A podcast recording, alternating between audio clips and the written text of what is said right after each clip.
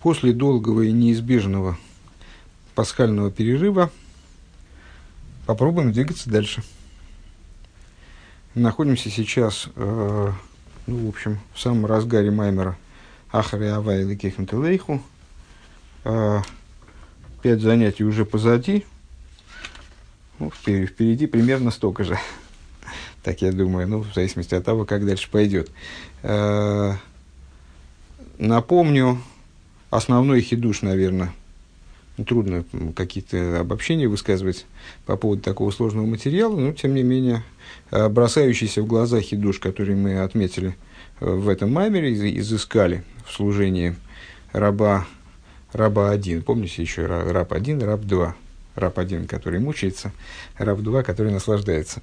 Э, так вот, служение раба один, существенное преимущество, то, что его служение не рассматривается как его служение, а его действие – это как будто бы действие самого господина.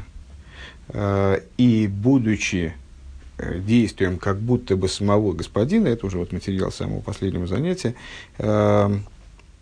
это служение доставляет господину наивысшее удовлетворение. Э, потому что он как будто его совершает сам.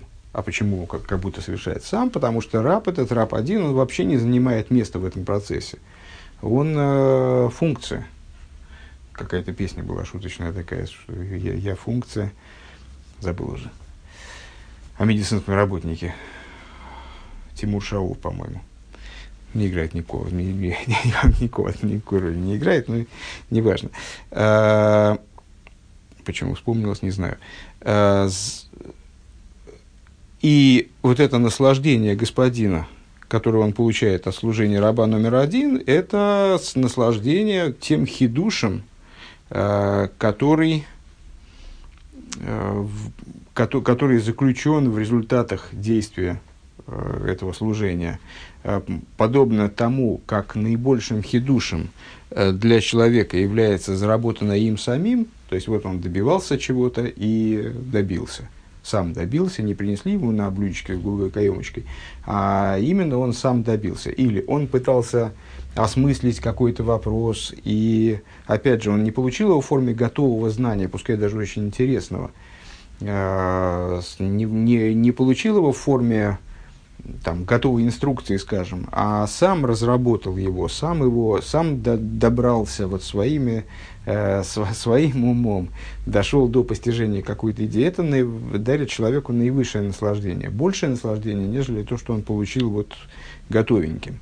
Э, и такая же ситуация в служении первого раба. И мы это привязали и завершение предыдущего урока, оно было посвящено этому в очередной раз, в общем-то, это проговаривание одной и той же идеи, как часто у нас бывает на новом уровне. Э, это один из тех моментов, который ставит служение раба номер один э, на уровень принципиально более высокий, нежели служение раба номер два и даже сына и ну, там, других категорий, э, вот, других типов служащих, которые мы с вами выделяли по, по мере исследования вот этого, этого вопроса в данном гемшихе.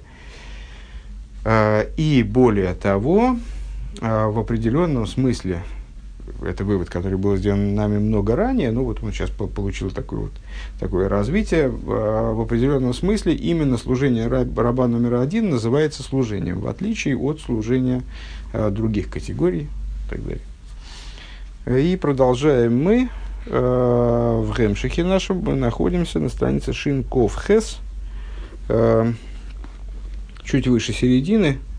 Строка заканчивается «Векмой хен гугам баавейдас», словом «авейдас». И вот с этого самого «Векмой хен» мы и продолжаем дальше. Векмой хен гу гамбе авейдас эвитан и манши мицада агваве из кашус элга эйрин сейф – Агам шейни бифхина здесь кашу сацмис кевен эл гов. А, предложение а, собирается быть очень длинным, поэтому будем его последовательно переводить, а потом повторим и обобщим. Значит, и подобное этому мы находим в служении э, верного раба. Верный раб, как вы помните, это раб номер два в, нашем, в нашей терминологии, выработанной нами терминологии. Э, то же самое служение верного раба, э, которое происходит со, со стороны, которое исходит из любви и привязанности к бесконечному свету, э, несмотря на то, э, что эта привязанность, она не является сущностной не является сущностной в противовес кому? В противовес э, привязанности сына к отцу. То есть это с привязанностью уже не такая, это все-таки и раб номер один, и раб, номер два, мы много раз отмечали, это все-таки э, обе категории, отли, отличают, обе категории рабов.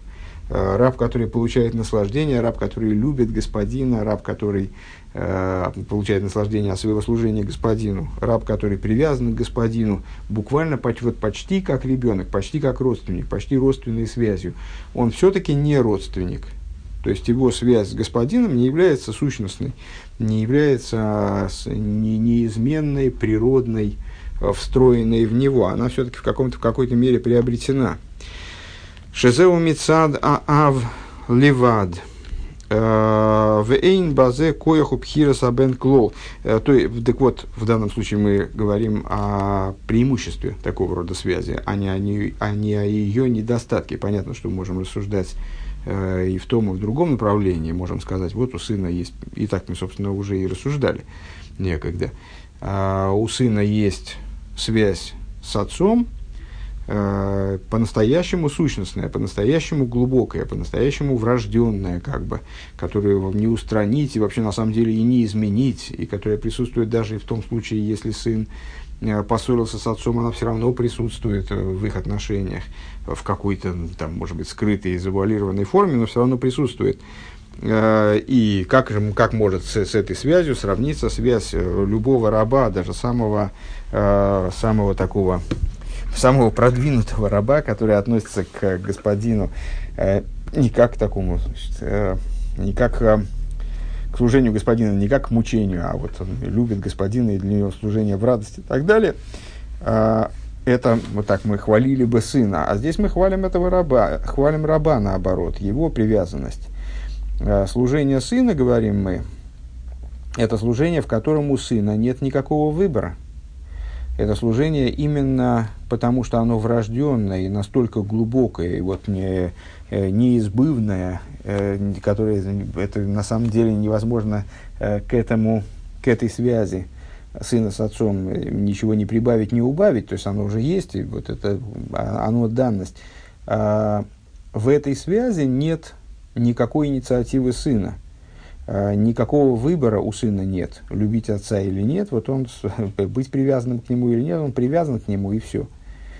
А, а волбера эвет ариза мицидуй шитинши из каши сацмей худа, но в рабе это происходит именно от раба, то есть раб привязывает себя к господину, он, вот мы с вами когда говорили о различии между рабом один и рабом два, говорили о том, что раб один – Э, у него не хватает интеллектуальных способностей, способностей ос- осмысления, у него не хватает понять, кто такой господин, и на основе этого к нему привязаться. А у раба два хватает.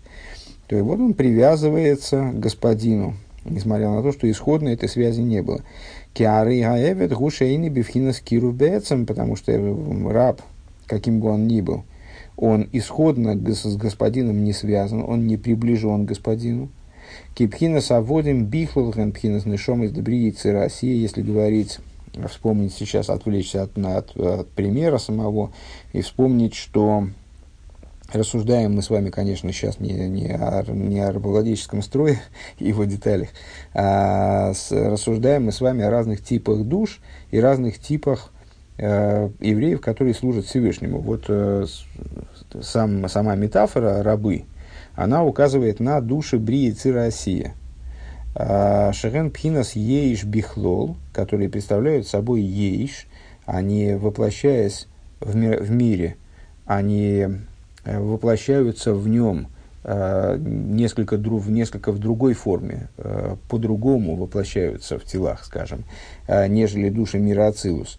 То есть они, проходя через миры Бриицы Россия, ну, надо, наверное, очередной раз оговориться, что у всех еврейских, все еврейские души укореняются там, в хохме мира Ацилус, скажем, с этой точки зрения разницы между душами нету. Все еврейские души, они так или иначе исходят из хохмы мира Ацилус, на самом деле еще выше, укореняются вообще в сущности божества, а, но получают одеяния и, ну, как бы в кавычках, рождаются в этот мир а, по-разному некоторые непосредственно из Ацилус, так в моем представлении, валятся в этот мир, минуя какие бы то ни было промежуточные ступени, а некоторые вот э, там, наделяются одеяниями и э, каким-то образом ограничиваются, с, там, дорабатываются, получают, наделяют, получают определенные э, специфические свойства, проходя через миры Бриицы России. Вот э, с точки зрения того, как душа воплотилась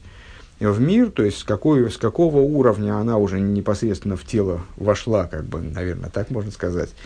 Хотя я не уверен, что я э, э, до, до конца понимаю эту идею. Ну, услов, условно точно так можно сказать, а, она называется душой мира Ацилус, или там душой мира Брия, или душой мира Осия. Так вот, души э, мира Ацилус и в противовес им души миров Брии и Церосия, то есть сотворенных миров, они принципиально различаются. Э, мы с вами когда-то сталкивались с этим различием, изучая, я, не, честно говоря, не помню уже, что мы изучали конкретно, а, звучит эта идея вот в, в Торе хасидизма Хаббата впервые, наверное, в с Ликуди Тейр Алтеребе, где он рассуждает на тему, в нескольких местах рассуждает на тему э, душ, которые называются семенем человека, семенем животного.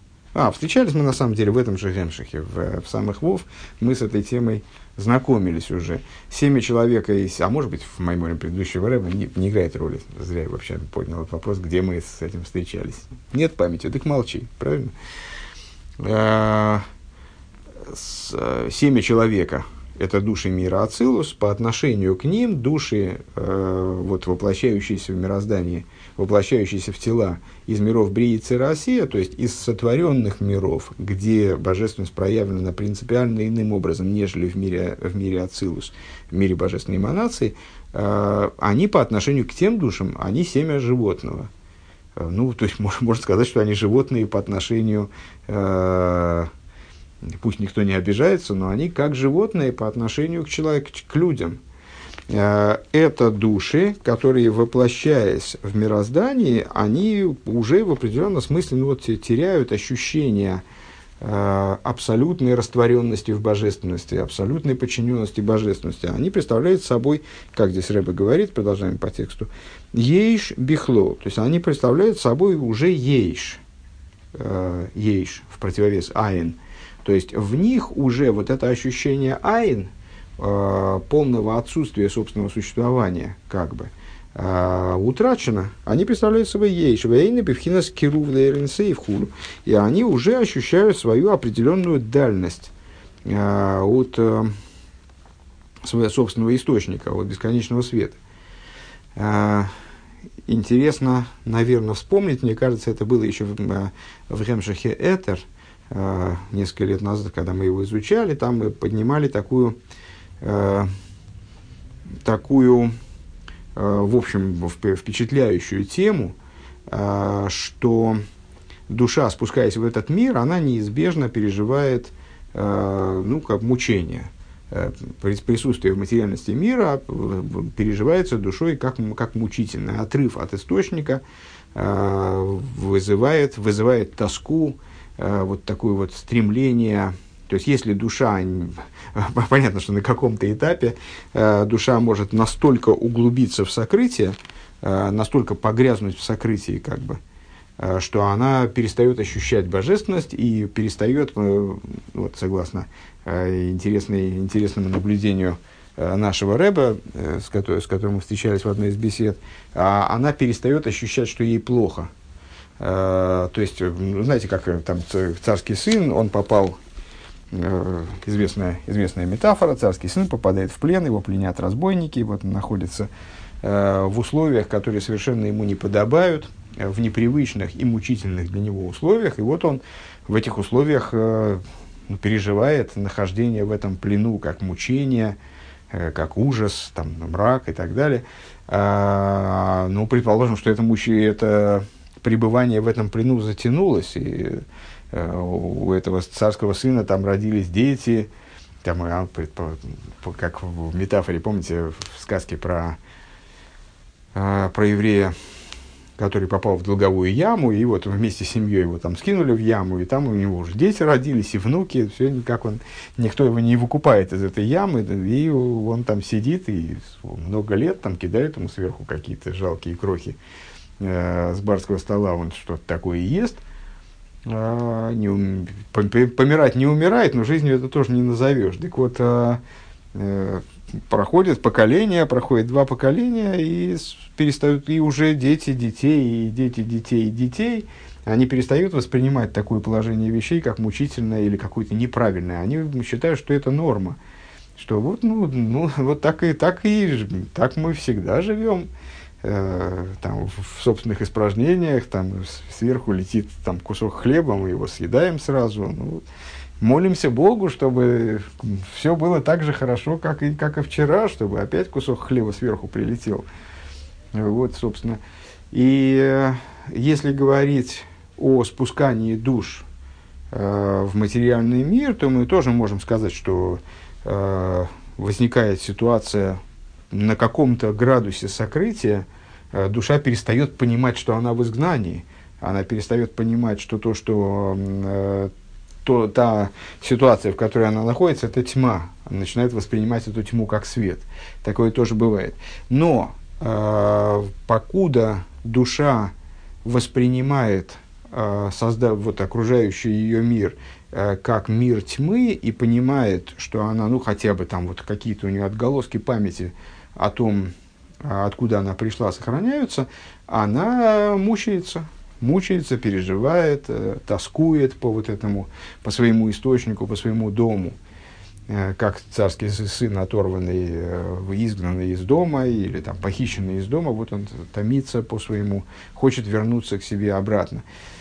И эта тоска, она свойственна э, всем уровням души, включая самые высокие уровни души, в том числе уровню, э, который называется хая – несмотря на то, что вроде это вот, ну, сейчас мы не будем этим заниматься отдельно, потому что мы и так с вами убежали в какие-то воспоминания вещей, которые прямого отношения, конечно, к нашим рассуждениям, ну, имеют отношение, но не, не такое уж прямое.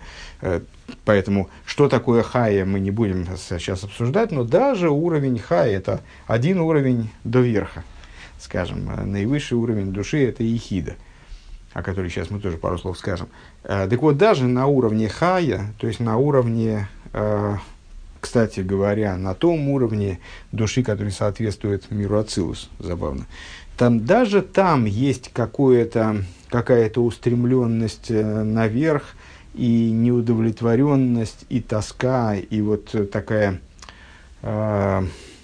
ну вот, необустроенность, не, не, недоделанность ситуации, э, которая заставляет душу куда-то там стремиться и так далее. И только на уровне ехиды, которая не случайно называется ехида, э, ехида от слова йохид, единственный, э, ехида лиярдох, как мы говорим в Ишанес, это вот тот уровень души, который единится со своим источником, только там вот такая тоска отсутствует, потому что ехида – это тот уровень души, э, который вот он уже на месте, ему больше никуда стремиться не надо, он а, а, присутствует именно там, где он, э, где он должен присутствовать. На всех других уровнях есть какая-то недостаточность. Э, так вот, здесь Рэбе говорит о том, что э, те души, которые, которые э, воплощаются в тела из миров Бриицы и России, они из, исходно, в них есть аспект ейш, они ощущают себя как отдельность от божественности, они не ощущают абсолютной растворенности в божественности. А, и, ну, следовательно, ощущают свою недостаточность. Веймкейн из кашу шелах, то есть ощущают свою отдаленность. Э, мы говорим сейчас про кирув и рихук. То есть у них нет ощущения близости к источнику. Веймкейна из кашу шелахем гу мицидом шемискашами манихими сасмом элавая хулу. И по этой причине их связь исходит от них – то есть они ощущают себя как отдельное. Ну, в, нашем, э, в наших рассуждениях можно, можно это перевести как «они отдельны». То есть э, их ощущение это является решающим. Мы сейчас говорим про их субъективное ощущение. С точки зрения объективной, все души включены э, вечно, включены в сущность божества. Поэтому, когда мы говорим про отдаленность, близость, то ну, в определенном смысле, в частности в этих рассуждениях, мне кажется, э, мы говорим о, именно о субъективном взгляде снизу, о субъективном взгляде со стороны души. Так вот, если э, семя человека, э, души мира Ацилус, э, там, которые, собственно, и называются сыновьями, в отличие от рабов, которые евреи и Россия, души животного, души семя животного и так далее – Э, если сыновья, они ощущают свою близость с отцом, то есть, э, ну вот это, это другими словами проговоренное то же самое, что мы, что мы чуть выше сказали, у, у сына есть сущностная связь с отцом, которую ничто не нарушает, ничто не может нарушить, э, которая данность и которую не изменить. И вот сын с этим живет. Ему просто от этого даже деваться-то особенно некуда, ему от этого даже не убежать как еврею, скажем, не убежать от своего еврейства, он не может его из себя э, вырезать, э, там как-то устранить. А также и сын не может э, отказаться от этой близости. То души Брия и Цирасия, они исходны, вот они такими, э, такими сотворены. Э, кстати говоря, это же не вопрос, это же не вопрос нашего выбора с вами.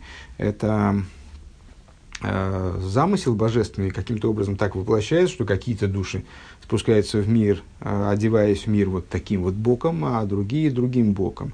Одни получают такие одеяния, другие сякие одеяния. Одни э, получают э, ощущения, э, воплощаются в мире э, с ощущением близости к источнику, вот такой, такой вот близости неизбывной, а другие не, не воплощаются так вот, даже не сказать удачно, потому что тут вопрос не в удаче, а очевидно вопрос в каком-то божественном замысле, в божественном, божественном промысле, э, который имеет определенную цель, там, чтобы душа реализовалась вот так, а не иначе, чтобы она пережила э, там, определенные, скажем, испытания, совершила, какие-то, совершила какую-то работу, преодоление какое-то произвела. Там, ну, то есть это э, все, естественно, с какой-то целью. А, но вот эти вот души Брии и Цирасия, которые рабы, чем мы они стали говорить, потому что это рабы. А, что рабы один, что рабы два, это сейчас не, не играет для нас роли.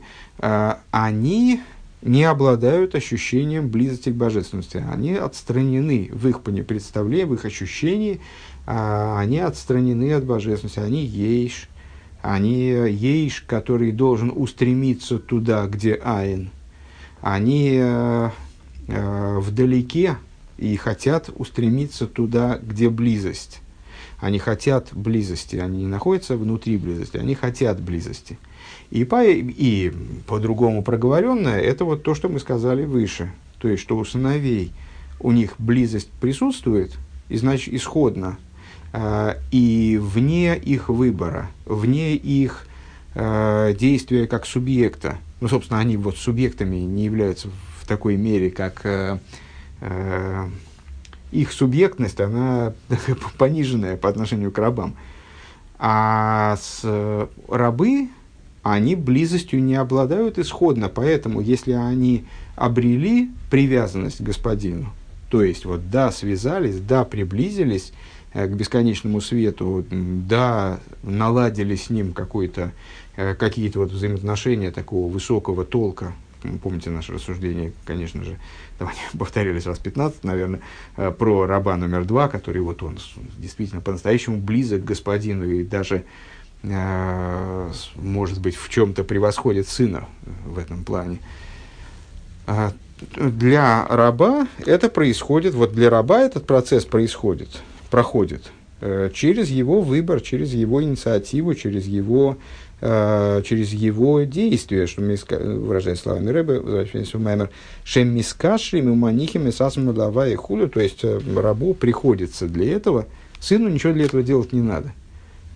Ему надо просто быть. Все, больше от него ничего не требуется. А рабу номер два для этого необходимо лид кашер. Ему необходимо устремиться к этой связи. Ему надо выискать эту связь, э, что-то такое придумать для этой связи. Ему необходимо, э, ну, как здесь Рэбе говорит, манихими с отцмом, э, ему необходимо себя самого отставить в сторону, то есть себя, как, как он, как его вот собственное существование, его ешус, он же ейш, мы сказали, души бриицы России, они воплощаются в телах, а, обладая вот таким вот свойством, ощущать себя как ейш, как э, са, обладают самостью, обладают эго. Э, ну вот, им надо отложить, отстранить в сторону как бы самих себя, получается, да, потому что они в своих глазах, в своем субъективном, опять же, мире, они в, в первую очередь вот это самое эго, им надо это эго от себя оторвать, убрать его куда-то, и тогда возникает возможность привязаться к господину. Век мой не избавил Диврамасляонал, и, как мы объясняли выше, в уже упомянутом маймере. Микол Мокем, несмотря на это, а Рей, Гем, Йойдим, Умасигим, Ойренисоев, Дебенешом из Дебриицы России Гуфа, Пхина Севета Нейман, а, Гуаб Мадрейга Налис. Но при этом у них есть отличия. Сейчас это, это мы э, проговорили разницу между э, сыном и верным рабом, раб номер два. Но при этом необходимо понимать, что есть разница у них и с рабом номер один, потому что они, при том, что они не находятся исходно вплотную к господину, как бы, вот, э, значит, им приходится из какой-то своей дали э, выгребать отставив, отбросив в сторону все, что в них самих мешает этой связи, и вот при, привязывать себя к господину и так далее. Тем не менее, необходимо отметить, что у этих душ, у, которые в среде душ Брии и Осия, они относятся к, к, к возвышенной ступени, естественно, к, если мы там попытаем, попытаемся сообразить, Э, среди душ Брии Цира Осия, где эти рабы номер два и рабы номер один, то понятно, что рабы номер два это э, среди душ Брии Цира Осия это рабы э, более высоких категорий. То есть это рабы, которые все-таки, по крайней мере, обладают какой-то способностью к осознанию божественности, к, э, ну вот, они, они могут э, обла- наделены потенциалом нащупать путь к божественности. А рабы номер один, они, естественно, вот такие низовые рабы. То есть это вот э, рабы, погруженные в ситуацию какого вот такой вот полного сокрытия, да, вплоть, вплоть, наверное, до той ситуации, которую мы с вами описали, э, когда мрак изгнания уже кажется светом. И, ну, то есть, ну, воспринимается как норма, скажем.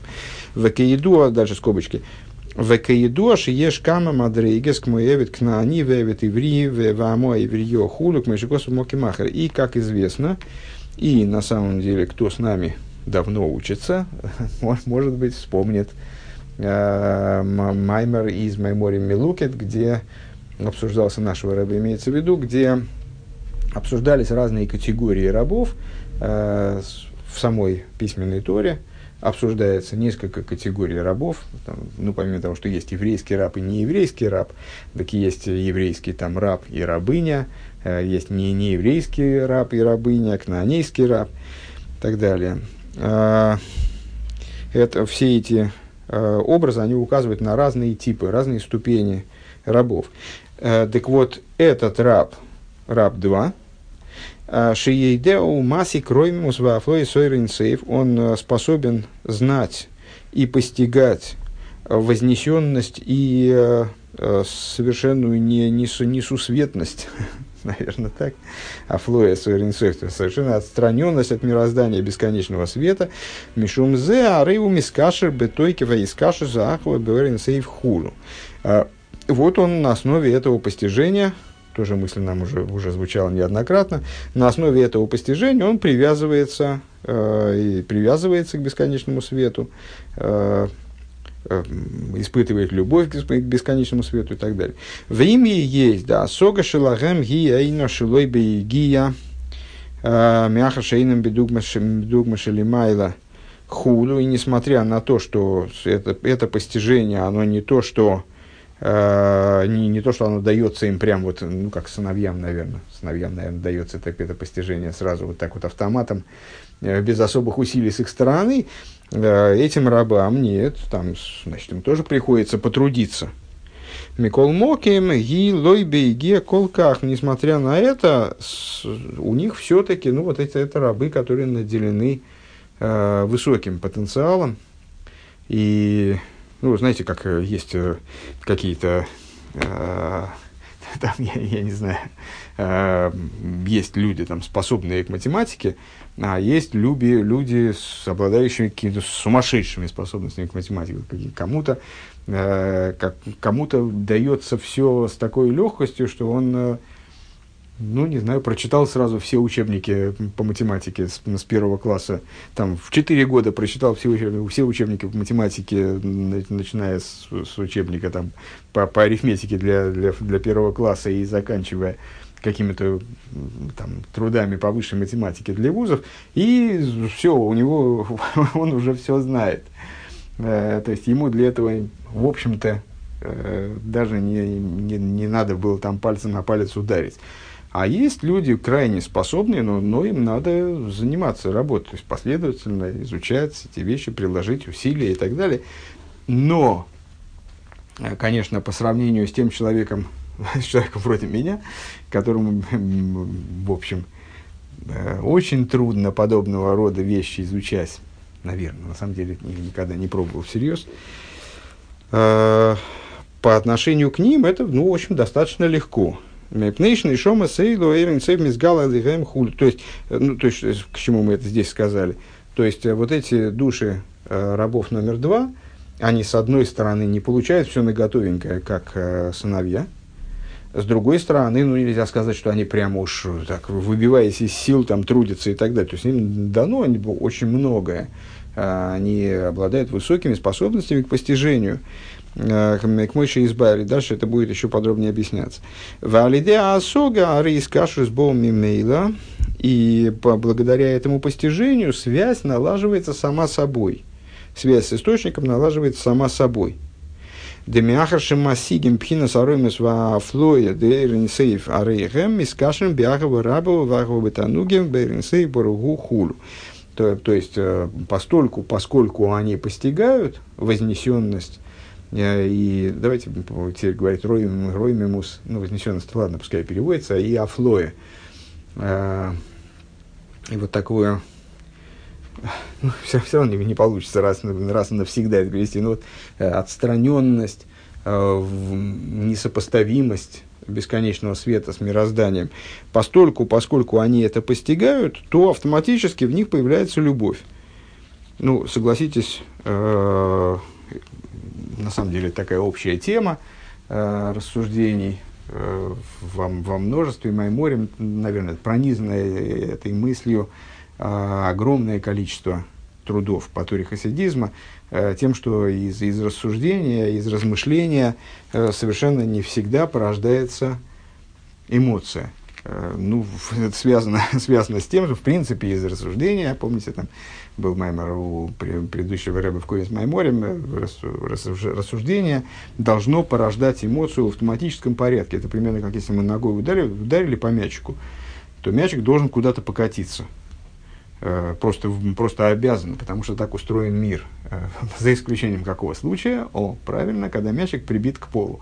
Вот, то есть, если нет каких-то вот проблем, поломок, каких-то особых, э, особых моментов, которые э, сдерживают, исключают следствие, э, то причина должна порождать следствие. Вот в данном случае связь здесь причинно-следственная, совершенно однозначная, она должна работать, обязана работать с точки зрения того, как устроен человек.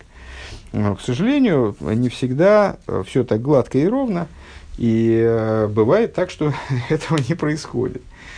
Поэтому, ну, как раз с утра мы с вами рассуждали на тему э, любви и страха э, в служении, любви ко Всевышнему, страха перед Ним и того, что порождает любовь и страх. Любовь и страх, мол, порождает рассуждение.